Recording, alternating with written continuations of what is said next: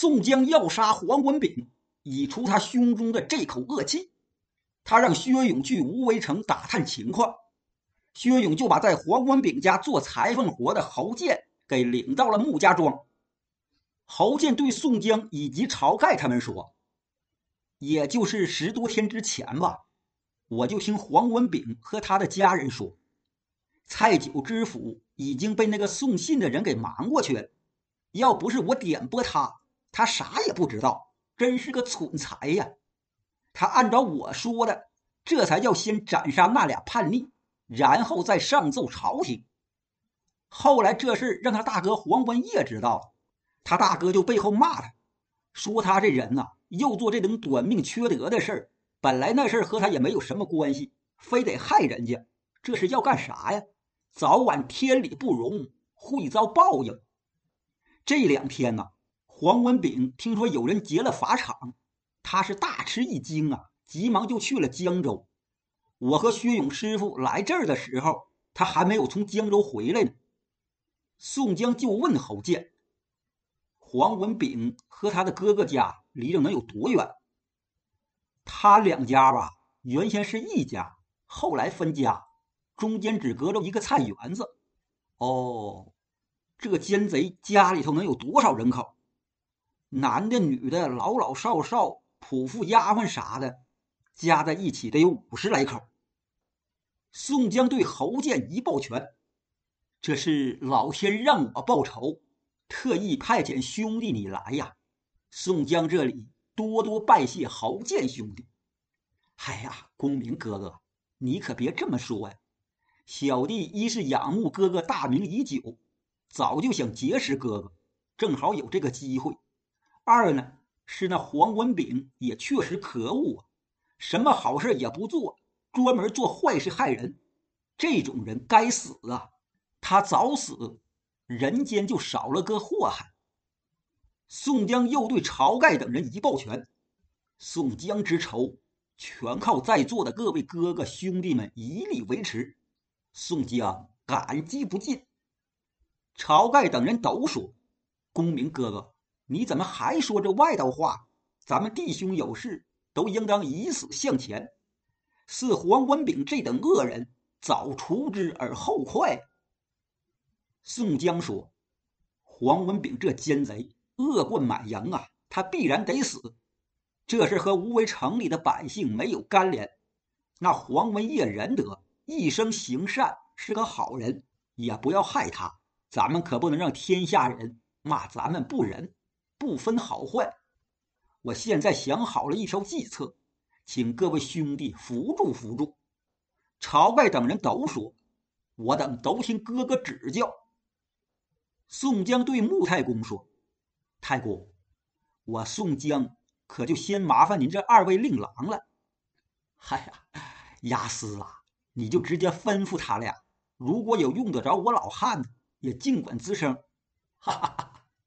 宋江这里那就多谢太公，转头对穆弘、穆春哥俩说：“二位贤弟，你俩带着庄客，先准备一百来个装着沙土的布袋，一百来捆芦苇干柴，把这布袋和干柴呀都装到五只大船上。”哎，好！穆家哥俩齐声答应。然后穆弘又说：“哥哥，您这是要放火呀？我庄上的人。”也都会使水驾船，嗯，好。张衡、童威、阮氏三兄弟，你们哥五个呀，就护送这五只大船。张顺、李俊二位贤弟，你俩各自驾上一条小船，一同出发。因为小船速度快，到时你俩在江面上来回巡梭，等候策应。张衡、童威、阮氏三雄，张顺、李俊他们这七个人都点头答应。宋江又叫通臂猿侯健领着薛勇、白胜二人，先去无为城中找个地方隐藏起来，告诉他们仨，明天晚上的三更二点，听到无为城北门外有带铃铛的捕鸽子飞起，这就是动手的信号。让白胜在北门城头上插一条白绢号带，插的地方离黄文炳的家是越近越好。等我们进城之后。侯健、薛勇，你俩就领着我们去黄文炳的家，让石勇、杜迁他们二人事先埋伏在北城门那块儿，到时让他俩看着火为号，大火一起，让他俩就动手杀守门的军卒，然后打开城门，好放城里的好汉出城。宋江汤汤汤汤汤，把任务就给每个人，这就都分配下去。这几位好汉领命，按照宋江说的，深藏短刀利刃，仨一伙俩一帮的，就都先走了。木家哥俩领着庄客也赶紧去准备，把装有沙土的布袋还有炉柴都扛抬到那五只大船上。当天帮黑，其余的好汉也都穿戴停当了。各自拿着兵刃，带着梁山坡上的小喽啰，分别藏在那五只大船里头。晁盖、宋江、花荣他们三个人在同威的船上，燕顺、王英、郑天寿他们仨在张衡的船上，戴宗、刘唐、黄信这三个人在阮小二的船上，吕方、郭盛、李立他们三人在阮小五的船上，穆弘、穆春、李逵这三个人在阮小七的船上。朱贵、宋万二人留在穆家庄，让他俩注意探听江州方面的动静。要是江州那里有什么异动，赶紧去报宋江他们知道。大船在出发之前，宋江又让童猛驾乘一条快船先走，前去探路。童猛驾船走后，宋江一声令下，五只大船立刻出发呀，趁着夜色赶往无为城的北门。穆家庄离无为城并不远，也就是定更前后，大小船只都已经到了无为城的北门江岸边。这些船都隐藏在芦苇深处，一字排开下了定船锚。这时探路的童猛来报：“公明哥哥，城里一切正常啊，没有任何的动静。”好，宋江留下张衡、阮氏哥仨，同为童猛，他们这六个人在大船上。一是看船，二是到时候好接应。其他人等都上岸，让小喽啰把沙土布袋和芦苇干柴都扛抬到江岸上，这就往北城门这边而来。此时啊，梆梆，正打二更。宋江他们离北城门约有半里地的时候，正是天交二更二点。宋江立刻让人放飞了十只捕鸽子。这十只捕鸽子腿上都拴着小铃铛，一飞动，小铃铛哗楞哗楞直响。这时埋伏在无为城里的白胜听到铃铛声，他立刻窜上北城门城头，在上面就插上一条拴有白号带的竹竿，风一吹，白号带随风飘扬。无为城是个小城，现在又没有战事，所以晚上城头上就根本没有军兵守城。今晚是个大标月亮，所有景物都看得清清楚楚啊！宋江一见北城头上的白号带，他立即指挥小喽啰来到白号带的正下方，让扛着沙土袋子的小喽啰把沙土布袋都堆积在城墙下。这无为城的城墙本来就不高，一百来袋沙土袋子层层叠叠，就一直堆到城墙顶上。众好汉和扛着芦苇干柴的小喽啰，这就蹬着沙土袋子上了城头，然后顺着城墙边的马道下了城。这时候，侯健、薛勇俩人早就在下边等着了。白胜也下了城头，和众人汇合在一起。侯健见着宋江，用手一指：“公明哥哥，这条巷就是黄文炳的住处。”宋江点点头，他问白胜。你可见着石勇、杜迁他俩吗？白胜说：“见着了，他俩就在北城门边上呢。”好，咱们这就去杀黄文炳。在侯健、薛勇俩人的带领之下，众位好汉来到黄文炳的家门前。宋江低声吩咐侯健和薛勇：“侯健，你把菜园门打开，让小喽啰把芦苇干柴都堆积在菜园里。”然后，薛勇，你放火点着芦苇干柴；侯健，你就敲黄文炳家门，告诉说，隔壁大官人家失火了，你家有箱子、柜子、家具、器皿啥的，赶紧往外搬。你把门撞开，剩下的就是我们的事儿。这大官人指的就是黄文炳的哥哥黄文业。侯建、薛勇二人依计而行，不大会儿都准备妥当。薛勇一把火点着了芦苇干柴，火光浓烟一起，侯建就来敲黄文炳的家门。黄文炳的家里人一听隔壁的大官人家失火了，就急忙开门出来看。众位好汉就等这个时机了立刻挥刀杀进屋里，不管男女老少、大人小孩、丫鬟仆妇啊，是见一个杀一个呀！气得咔嚓噼里扑通，啊啊啊！眨眼之间，人头滚滚，血流成河。黄文炳全家四十七口，除了黄文炳，其余的全都死在众位好汉的刀口之下。也该着黄文炳多活一会儿。他前天去了江州城，到现在呀还没有回来，因此这功夫他躲过了一劫。